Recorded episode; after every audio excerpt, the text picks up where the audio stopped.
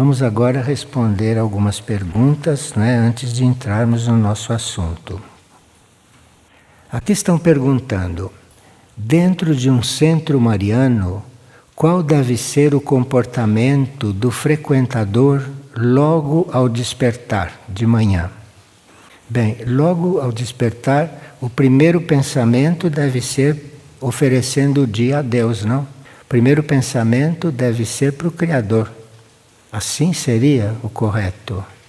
E oferecer o dia, para que o dia seja serviço da criação. Isso é uma forma da gente poder despertar corretamente. Pode haver outras também. Mas a nossa sugestão, aliás, que faz parte do, dos princípios do trabalho, é que o primeiro pensamento seja esse. E assim temos esperança que o dia corra de uma maneira organizada, equilibrada e pontual. E perguntam como distinguir a culpa de um verdadeiro sentimento de preocupação com a dor do outro. O sentimento verdadeiro pela dor do planeta, pela dor da humanidade, pela dor do mundo, o verdadeiro sentimento não traz angústia o verdadeiro sentimento, ele é puro, não traz angústia nenhuma. Ao passo que a culpa traz muito desequilíbrio, porque nós nos sentirmos culpados, com isso não resolvemos nada. A culpa não resolve coisa alguma. A culpa é totalmente inútil do ponto de vista daquilo que se deve fazer ou que se deveria fazer. Então, em vez de ter culpa, em vez de se sentir culpado, a gente deve fazer o voto de não repetir aquilo. Entende? A culpa é inútil. Sentir culpado é inútil. O que vale é você fazer um voto de aquilo não repetir, da mesma maneira. As coisas podem se repetir por vários motivos, mas em vez de se sentir culpado, deve fazer o voto de, por aquele motivo, não incorrer mais. É assim que se está evolutivamente. Todo o resto é sentimentalismo e ideias mentais e completamente inúteis. E se nós poderíamos falar sobre a diferença entre talentos e dons? Bom, os dons já vêm conosco. Os dons são aquelas qualidades, aquelas possibilidades que nós já trazemos para desenvolver naquela encarnação. Isso são dons. Nós recebemos dons antes de encarnar. Porque com aqueles dons nós podemos desenvolver muitas coisas durante a encarnação. E deveríamos prestar mais atenção nos nossos dons. Porque às vezes nós nascemos com dons, mas estamos preocupados com outras coisas, ou estamos distraídos, e às vezes nem sabemos que dispomos de certos dons. Agora, talentos é uma coisa que a gente pode desenvolver. O dom já vem como é. O dom não aumenta nem diminui. O que pode acontecer é que ele fique incubado, que não seja usado. Mas ele não aumenta nem diminui. Aquilo foi o dom para aquela vida. E esse dom, ele é reunido de acordo com tudo que nós desenvolvemos nas vidas anteriores. Toda a nossa experiência de vidas anteriores podem se manifestar como dons, a experiência. E como nós temos experiência de milhões de anos, então os dons vêm retirados daquela experiência e equilibrados para a tarefa daquela vida. Então, quem tem um dom deve ter muitos outros, mas para aquela vida é aquele que é o indicado. Os talentos não. Os talentos a gente pode desenvolver. E depende de nós os talentos desenvolverem ou regredirem. Então nós podemos ter algum talento e ao invés de cultivá-lo, de aplicá-lo, de ampliá-lo, nós não usamos os talentos. Mas vamos a outra pergunta agora. Gostaria que fosse falado sobre a presença ou a necessidade de crianças em Figueira. A gente considera as crianças sementes do futuro. Em uma criança, em princípio, está uma semente para o futuro. Principalmente algumas crianças ou várias crianças que estão encarnando nesta época, elas estão sendo preparadas muito antes de encarnarem. É um preparo que é feito para que a criança possa encarnar hoje e trazer certos talentos, certas qualidades que já vêm programadas para ela. Então, supõe-se, ou estamos avisados, que aqueles que nascem por último, isto é, os mais recentes, deveriam vir mais atualizados do que nós que já estamos nascidos aqui. Os que chegam, os mais recentes, pela ordem, deveriam chegar mais atualizados do que nós. Então nós teríamos que prestar muita atenção nas crianças. Não é que elas precisem muito de nós. As crianças precisam de Deus, precisam da mona, da própria, precisam do anjo da guarda, mas nós teríamos que observá-las muito, porque as crianças podem trazer ensinamentos para nós. Agora, nós teríamos que tratá-las com respeito. Teríamos que tratá-las como alguém que pode nos ensinar alguma coisa. Que quando encarnamos não viemos com aquele treinamento. Então, crianças em figueira, aqui, quando chega uma criança, nós devemos estar muito atentos não só o que ela precisa, mas também ao que ela vem nos ensinar, ao que ela vem nos trazer. E a gente, em geral, descuida disso, porque a gente não foi habituado assim. A gente foi educado que nós devíamos educar quem nasce. Não é isso que a gente aprendeu? Quase todos nós aprendemos isso. Educar quem nasce. E de repente aquele que nasce teve muito mais encarnações do que nós, vem muito mais preparado. E se nós o tivéssemos um pouco como um instrutor, um pouco como um instrumento da nossa aprendizagem, aquela alma se expressaria muito mais. Porque esta alma seria atraída para manifestar aquilo que estão esperando dela. Mas, como estamos conscientes, buscando nos transformar, podemos levar isso em consideração e mudarmos a chave dentro de nós. Aquela chave que puseram, nós podemos mudar, ainda está em tempo. E as crianças podem vir condicionadas para certas coisas, mas se são bem recebidas, algo nelas reage, algo nelas se manifesta. Em princípio, uma criança vem menos condicionada do que nós estamos. Uma criança pode chegar em um certo ambiente e se manifestar ali bem espontaneamente.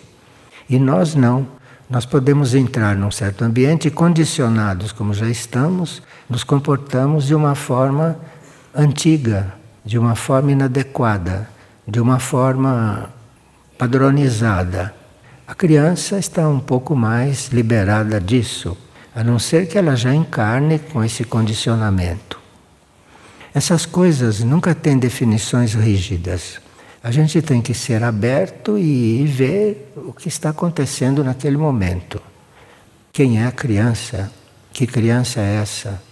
Temos que observar, porque pode ser uma criança que precisa imediatamente de ajuda e pode ser que seja uma criança que apareceu para nos ajudar. E nós teríamos que ser muito abertos e ver qual é o caso. E agora a gente precisaria ver também a nossa colocação diante das provas. As provas podem vir inesperadamente, podem vir sem que a gente espere. Mas há provas que nós já sabemos que estão se aproximando, neste caso deveríamos nos preparar para elas. Enfim, existem nós e as provas. E nós temos que ver como nos comportarmos a cada vez, a cada momento. Uma prova é sempre uma oportunidade de nós evoluirmos. Agora, se diante da prova a gente involui, é porque nós escolhemos assim. Mas a prova não vem para nos atrapalhar. Se a prova surge, nós temos que ver o que, que aquilo está querendo dizer, o que, que aquela prova está querendo dizer, ensinar para nós. E aquela prova está ensinando para todos. Então precisa ver o que, que ela está ensinando, o que, que ela traz de ensinamento. Bom, nesse sentido que a gente está falando, nada na evolução deveria ser considerado mal. Nesse sentido, claro que há pessoas que se sentem diante do mal, tudo bem, mas nesse sentido de que tudo que chega para nos ensinar, então o mal não é coisa tão ruim, ou o mal não deve ser ruim. Porque nós vamos aprender a estar diante do mal, não é? Aprender a estar diante do mal. Isso é uma filosofia espiritual muito elevada. Porque nós não vamos pactuar com o mal, não vamos conscientemente estar produzindo mal, nada disso. Mas se o mal está aí, está nos ensinando, está nos dando uma oportunidade de aprender a lidar com ele, de aprender a resolvê-lo, de aprender a neutralizá-lo, segundo o tipo de mal que aparece e segundo a situação na qual nós estamos naquele momento. Enfim, do ponto de vista superior, do ponto de vista supra-humano, o mal ele vem despertar a nossa consciência espiritual. Isso de um ponto de vista superior. De forma que quando a hierarquia está naquelas lutas cósmicas, não está vendo as lutas cósmicas como nós vemos o mal. Não. Ela está vendo aquilo como um despertar ainda maior para ela. E também um tipo de serviço, porque se você considera o mal não como uma desgraça, mas como uma oportunidade de você crescer, então aí você está colaborando para não alimentar o mal. Porque se você considera o mal o mal, está tudo no mesmo ponto. Então você não colabora para que o mal se transforme. Porque se nós pudéssemos imaginar um ser muito mais evoluído do que nós, um ser muito mais evoluído do que nós, extrairia do mal um bem, coisa que nós não sabemos fazer. Temos que aprender. Então, um ser extremamente mais evoluído que nós não teme o mal. Ele, diante do mal, ele vê o mal e dali extrai um bem. E aquele bem vai desenvolver. Entende? São coisas da evolução superior que nós teríamos que considerar para elevar o nível desta evolução aqui, que é um nível muito baixo. É uma evolução feita através do sofrimento, através do sacrifício, é uma baixa evolução, não é uma evolução superior. Então nós teríamos que trazer para esta baixa evolução elementos para que ela desenvolva de outra forma. E nós estamos dentro desse princípio, dentro desse pensamento, que é um pensamento da hierarquia supraterrestre. Então, é um pensamento de altas hierarquias. E nós estamos diante das situações que sempre vêm nos trazer uma nova informação. Então, não existe situação má. é uma situação que está nos trazendo uma outra informação, uma nova informação. E se nós a vemos como um mal, deixamos de recolher aquela informação que está ali. Porque o que, é que está fora da manifestação? O que, é que está fora da criação? Nada. Não pode conceber nada que esteja fora da criação. Então, se na criação existe o mal, é porque algum papel ele tem. E nós temos que ver isto. E é sempre uma informação que, se nós conseguíssemos ver direito, ver corretamente, é uma informação que nos traria muito mais oportunidade de desenvolver amor, compaixão e entendimento. Isso dizem os nossos irmãos supraterrestres. Então, isto que vem é uma informação. E se nós soubermos recebê-la e lidar com ela, nós estaremos mais integrados logo em seguida ou mesmo durante numa situação de maior amor, de maior compaixão e de maior entendimento pelas coisas. Porque atrás de uma coisa que a gente considera errada, atrás do mal, está também a consciência do planeta. Afinal, é um planeta que apresenta isso. Então, isto tem um âmbito planetário, é algo muito maior do que esses fatos que acontecem assim que nos pegam de improviso. E a gente precisaria, nesses momentos, não esquecer dessas coisas, enquanto temos tempo e calma para estudá-las, para aprofundar cada coisa que acontece. Porque na hora da transição do planeta, as coisas não vão acontecer com todo esse tempo, sabe? Para a gente pensar muito, para a gente se preparar, para a gente se transformar, para depois lidar com ela de outro jeito. Naquele momento não vai dar tempo para isso, não. Naquele momento está havendo uma mudança deste tempo que nós temos para o tempo real que é muito diferente deste. Aqui, por exemplo, eu estou falando já há 15 minutos. No tempo real, não tem essa contagem de minutos. Tempo real, isto aqui é um lampo só, pronto. Então, nós estamos vivendo outro tempo. E naqueles momentos de transição, esses tempos estão mudando. Então, durante a transição do planeta, nós não poderíamos pensar que teríamos que agir como agimos agora, porque não dá tempo, o tempo ali já é outro. Quando começar mesmo, ali já entrou o outro tempo. E o outro tempo está fazendo com que este saia da nossa consciência. É outra consciência de tempo. Então ali nós temos que estar realmente despertos, jamais distraídos, porque se nós nos distraímos naquele momento, um segundo depois, vamos nos encontrar numa escuridão de nem saber onde estamos, porque estávamos distraídos. Porque entrou outro tempo e nós nem percebemos. Então nós temos que aprender a estar atentos. Estamos nas últimas horas para aprendermos a estar atentos.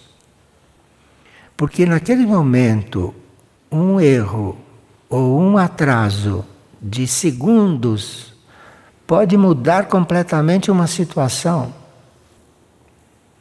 Então, nós temos que estar diante das provas, né, de uma maneira mais com um espírito mais de estudante, de estar aprendendo a cada prova.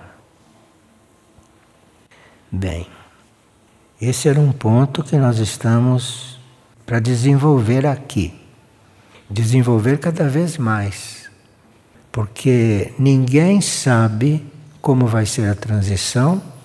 Nós sabemos por alto certas coisas, sabemos por profecias, né, que podem ser válidas, mas tem qualquer coisa na transição que ninguém sabe. Ninguém sabe. A própria hierarquia diz que ninguém sabe. E quer dizer também que ela sabe o máximo que pode saber para ela poder atuar. Mas não é que a hierarquia saiba tudo. Segundo a hierarquia, ninguém sabe tudo a respeito da transição. Então a transição para nós é um fato novo e a lei evolutiva está querendo que seja novo para nós. Porque aí vamos aprender de uma outra forma. Vamos aprender diante de uma coisa que nada sabemos dela. Toda a imaginação sobre a transição não vai ser, não. Vai ser uma coisa nova que ninguém espera. E claro que a lei evolutiva, ou a evolução, não essa, essa lei, essa lei criadora, vai fazer o trabalho que cada um de nós precisa naquele momento.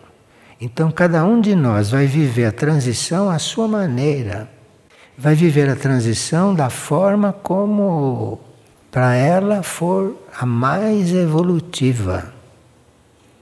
E nós teríamos que estar muito em silêncio interior diante da transição, devemos estar sem fazer muitos planos, a não ser aquelas coisas básicas que temos que levar em conta.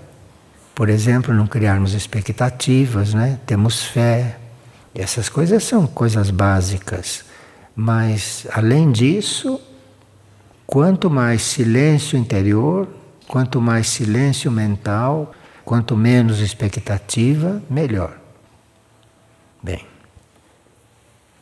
Outra coisa que nós temos que ver hoje é um pouquinho da Sagrada Semana. Sagrada Semana começa dia 20 e vai até dia 27 de março.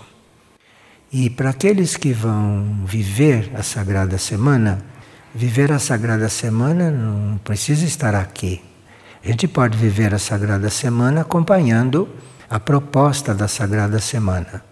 E viver a Sagrada Semana tanto ou melhor que um que esteja aqui, que esteja vivendo só formalmente, mas que não esteja ali inteiro.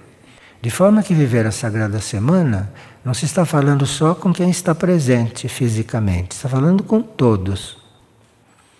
São duas experiências diferentes. Você viver um projeto presente no projeto ou não presente fisicamente. São duas experiências diferentes. Isso temos que reconhecer. São duas experiências diferentes. Estar aqui e não estar aqui. São duas formas diferentes de viver.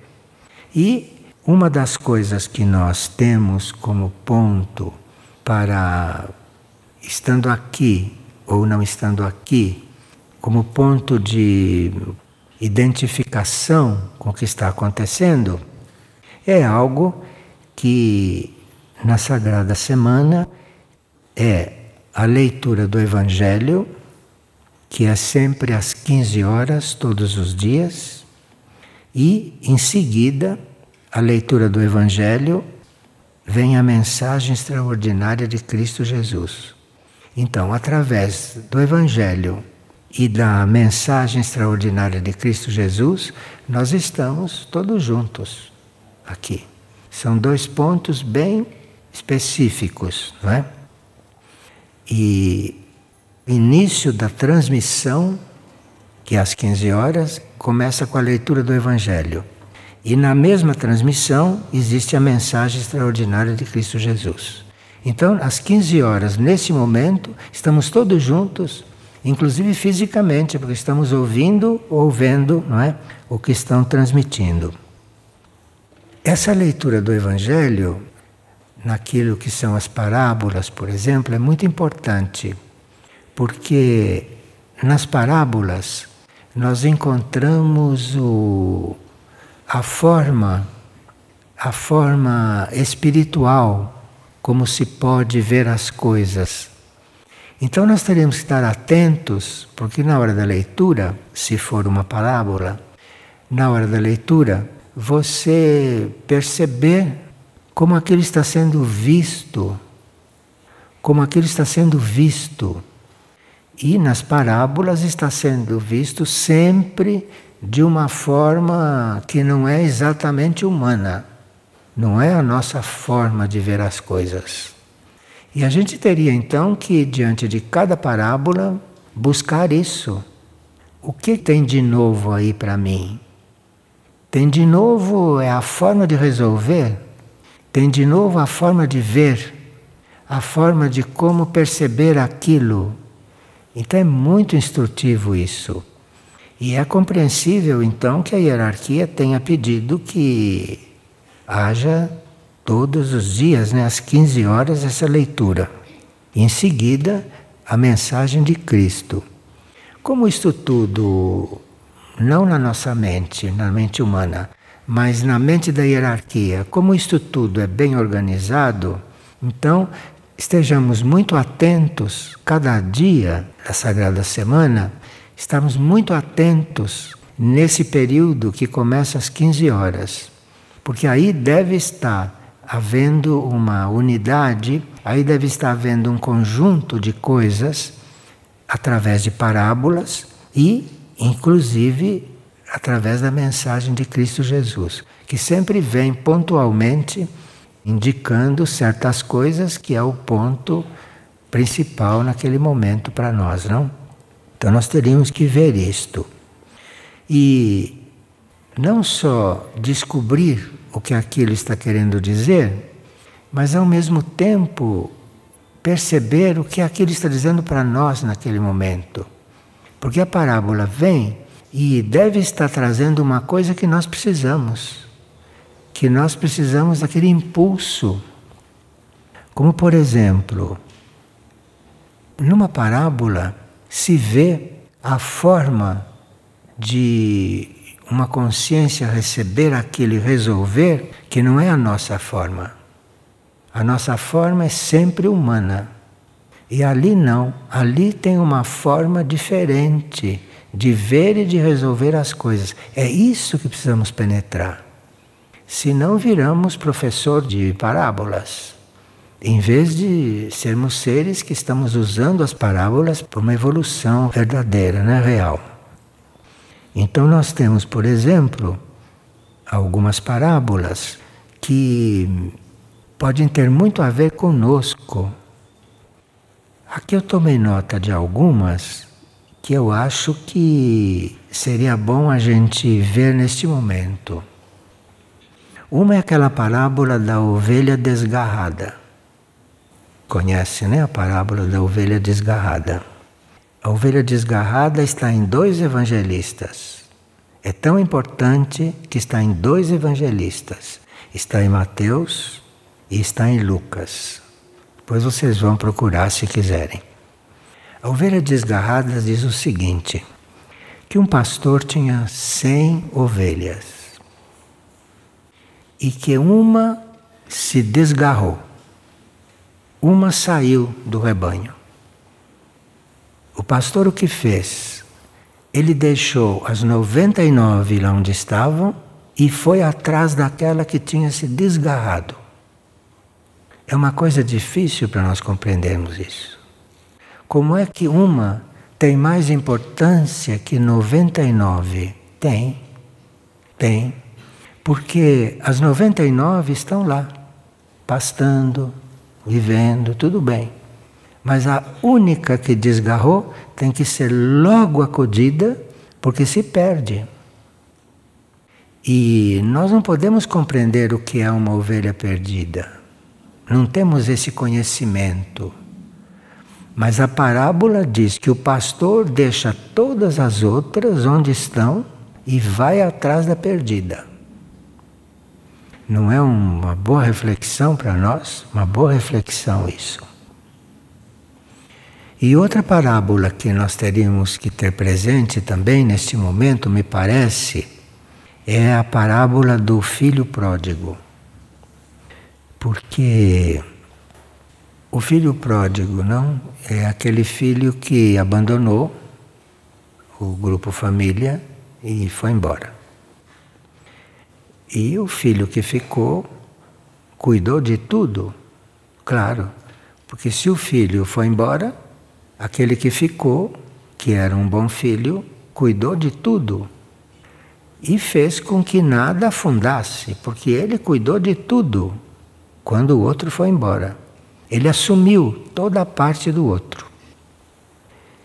E aquele que foi embora, que deu todo esse aparente prejuízo que o outro resolveu, o, o filho que foi embora voltou. E o pai fez uma festa para ele. O pai recebeu dando tudo, tudo, tudo para fazer uma grande festa. E o outro que viu aquela festa não compreendeu aquilo. Não compreendeu aquilo. E queria saber por que, que o pai estava fazendo aquilo.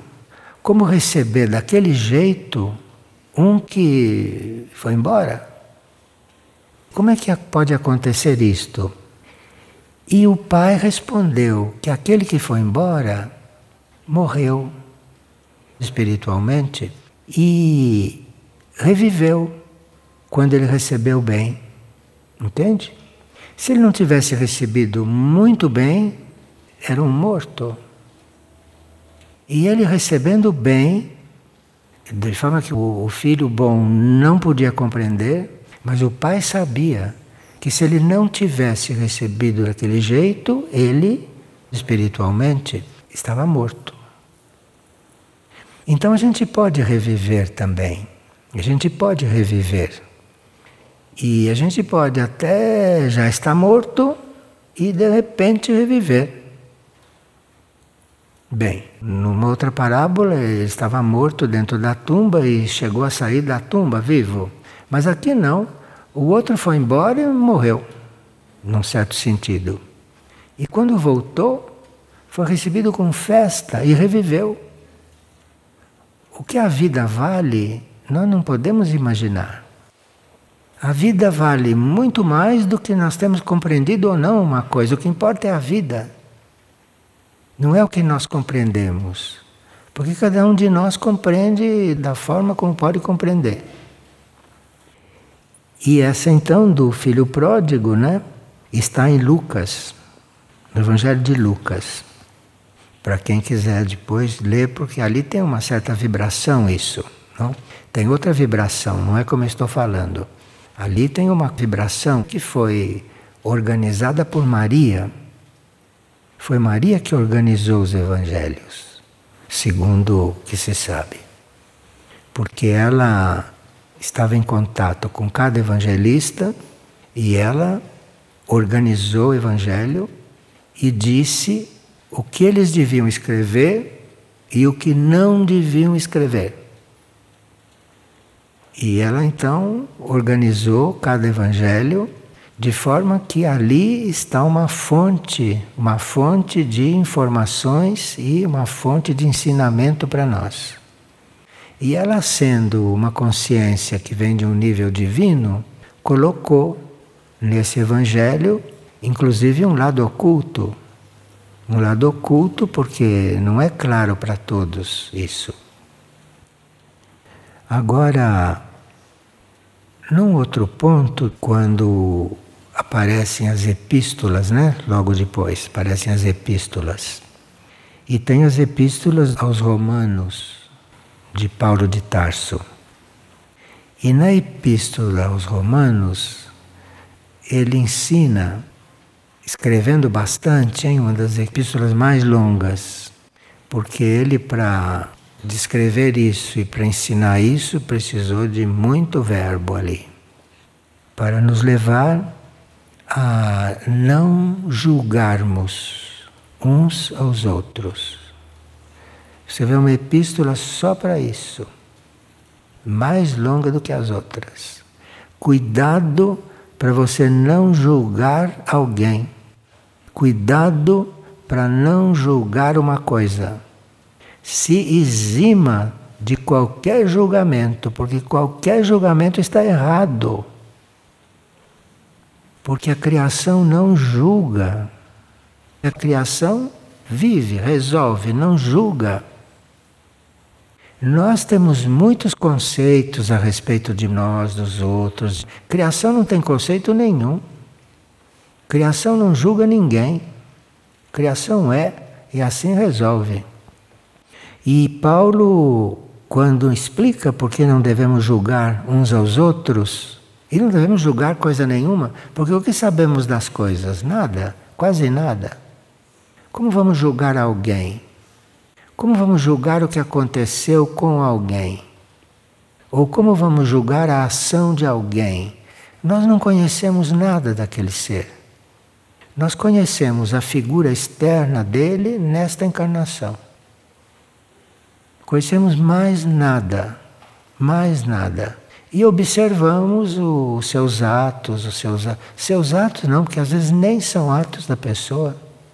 Às vezes são resultados de influências que a pessoa recebe, não é ele aquilo. Então Paulo explica isso de uma maneira divina, que vale a pena a gente ver. E ele diz, como conclusão, que cada um de nós vai dar conta de si. Então é inútil você julgar alguém, porque o que vai resolver é ele. Ele é que vai dar conta do que ele é, não você. Você tem que olhar aquilo para aprender alguma coisa só, mas não julgar nada, porque aquilo ele ele que tem que dar conta do que ele é. Ele é que tem que em seguida responder por aquilo que ele fez, por aquilo que ele é, por aquilo que ele pensa, por aquilo que ele sente. Ele é que tem que resolver isso com ele, não com você. Então isso é muito importante lá quando fala do julgamento, sabe? Muito importante. E isso são coisas que vêm de outros planos, a forma como se resolve essas coisas, não? A ovelha desgarrada, o filho pródigo, as epístolas de São Paulo, aquilo são formas de ver e de resolver que nós teríamos que aprender. Temos que abrir os nossos olhos abrir os nossos olhos, porque os planos da evolução estão em níveis. Então a consciência, à medida que se eleva, a consciência vai se abrindo. Então uma coisa que é de lei aqui, na terceira dimensão, na quarta não sei se é. Na quinta, certamente não é. Na sétima é o oposto do que está aqui. O oposto do que está aqui. E nós não podemos compreender isso racionalmente. Nós temos que aceitar isto e ver o que acontece conosco. Se você está diante de uma coisa que você não compreende, então estou diante de uma coisa que eu não compreendo. Se você fica neutro diante disso, aquilo começa a falar com você. E algo dentro de você começa a responder. E aí você muda de ponto. Mas se você diz eu não compreendo isso, você não vai compreender nunca. Vai ficar no ponto em que está. Então, essas coisas o, o Evangelho traz muito claras e muito simples, de uma simplicidade que todos compreendem. Só que a gente deveria prestar um pouco mais de atenção. É simples, todo mundo entende, mas não, não, não refletimos sobre isso. Não nos valemos dessas coisas não, não estudamos, não, não queremos compartilhar com aquilo que é aquele, aquele fluir de consciência. Nós temos que compartilhar com aquilo. E de nossa parte, compartilhar significa nos abrirmos para aquilo e, se for o caso, nos deixarmos transformar por aquilo. Isso é compartilhar. Então, aquelas leis estão todas lá, todas ilustradas, ilustradas claramente. Você tem que se abrir e entrar em contato com aquilo com o coração. Porque a mente é sempre a mente do, do filho que ficou. Essa é a nossa mente. A nossa mente é a mente das 99 ovelhas e, e está acontecendo outra coisa ali. Está acontecendo uma coisa que vai mexer com tudo. E aí que, como nós estávamos dizendo no início, qual é a nossa posição diante dessas provas? Qual é a nossa posição diante disso? Agora, se a gente não toma uma posição neutra, nós nos tornamos incapazes de ajudar. Porque se trata de ajudar, não é? Se trata de colaborar. Se trata de, de tudo caminhar para a perfeição. Essa, segundo que todos compreendem, é a ideia de Deus é levar tudo para a perfeição. Então você precisa ver de que forma e o que acontece está querendo levar para a perfeição. Porque se acontece, se foi permitido que aconteça, algo tem de bom naquilo. Se foi permitido, aquilo pode indicar algo da perfeição. E depende de nós sabermos ver. Depende de nós sabermos sentir e estarmos diante das coisas. E nós teríamos que iniciar também um estudo a respeito de certas instruções extraterrestres que venham nos ajudar, que venham criar um ambiente para que a gente possa perceber melhor a energia divina que estamos recebendo de Maria, de Cristo. E teríamos que pedir um pouco de ajuda aos irmãos maiores para sentirmos melhor isso. Existem informações supraterrestres a respeito dessas coisas que podem nos ajudar muito. Como, por exemplo, sobre aquelas doze cidades extraterrestres que existem no México e que estão conectadas com o Brasil.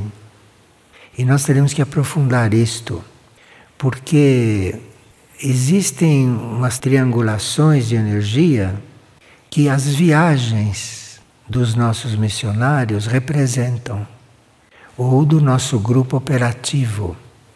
O grupo operativo e os missionários não estão viajando para onde vão acontecer coisas aparentes. Essas viagens vão participar de certas conjunturas.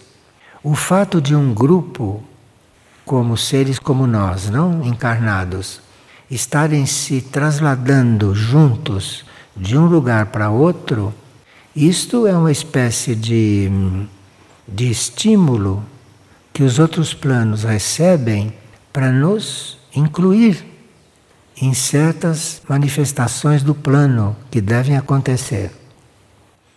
E a energia está preparando uma viagem para o México que deve acontecer porque está no plano.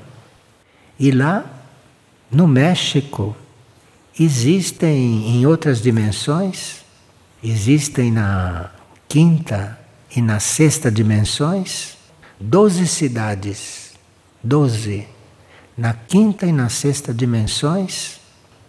Então, se chega um grupo a serviço na terceira, ali formam formam uma linha. E essas viagens, se nós estivermos bem livres de preconceitos, de desejos, de planos nessas viagens, nós vamos servir de ponte para que estas coisas aconteçam. Depois vamos ver se podemos estudar mais a fundo essas coisas do México. E no México também existe a possibilidade de nós entrarmos no âmbito não dessas cidades que devem fazer fazer ponte com o país onde nós nascemos, mas também aí existem túneis subterrâneos em outras dimensões. E esses túneis subterrâneos levam a qualquer lugar do planeta.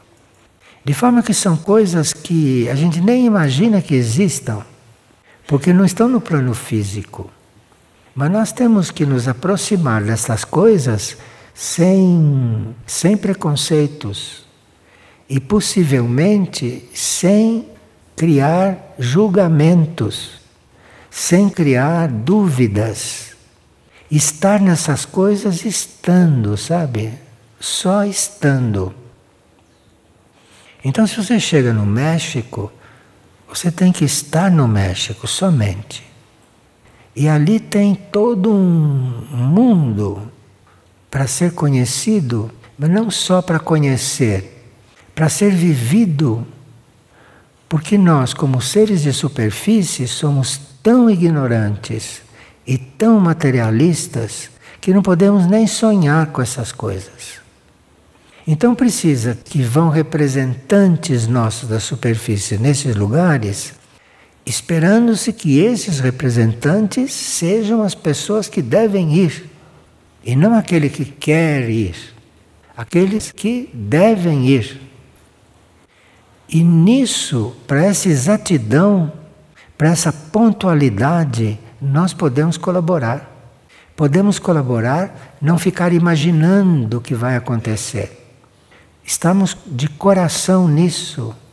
Estarmos com uma alegria interna, estamos com um sim profundo diante de uma viagem destas.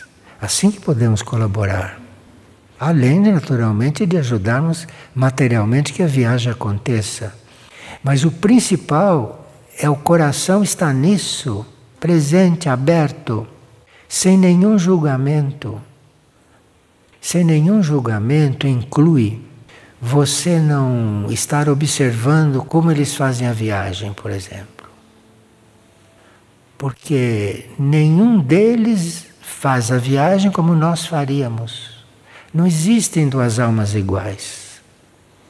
Então, eles não vão fazer a viagem como nós faríamos. E entre eles, cada um faz a viagem diferente.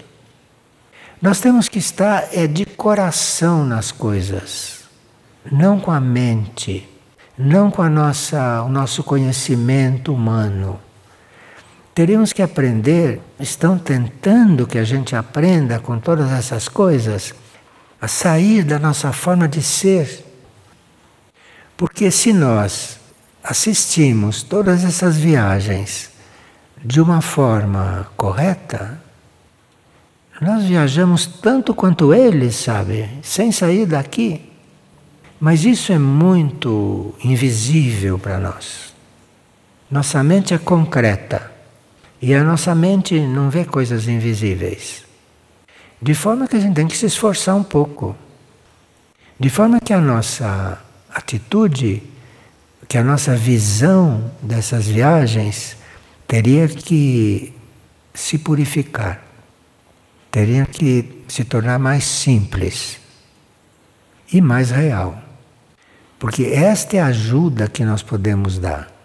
É estar tão simples diante disso, tão sem julgamento tão sem mente dentro disso que, mesmo sem ter consciência, está junto com eles. Está junto com eles. Então ali vai haver um trabalho maior se nós estivermos todos juntos. E nós temos que aprender a ir de outra forma. Temos que nos pôr numa certa condição. E aí o trabalho pode ser muito maior.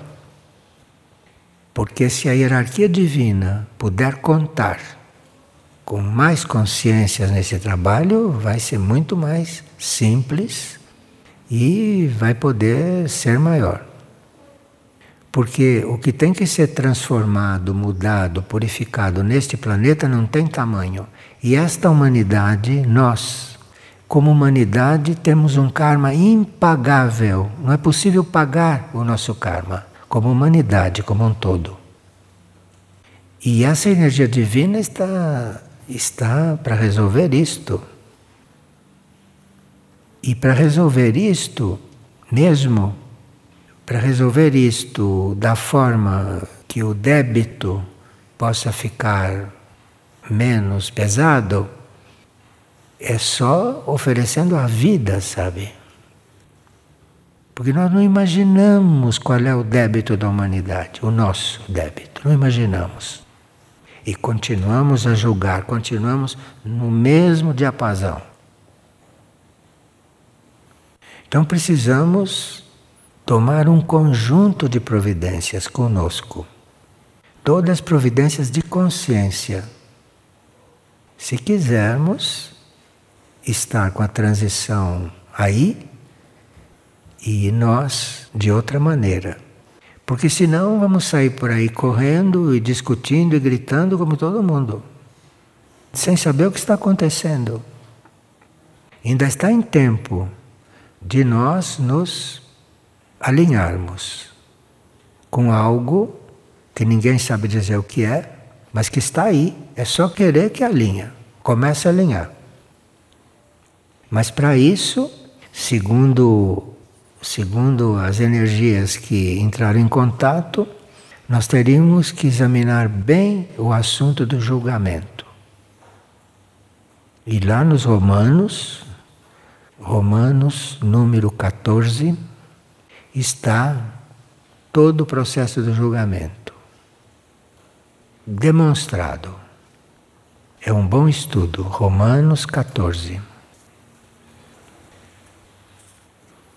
Então, foram entregues para vocês muitas reflexões. Se vocês quiserem procurar os Romanos 14, vão ter muito o que fazer para se trabalhar.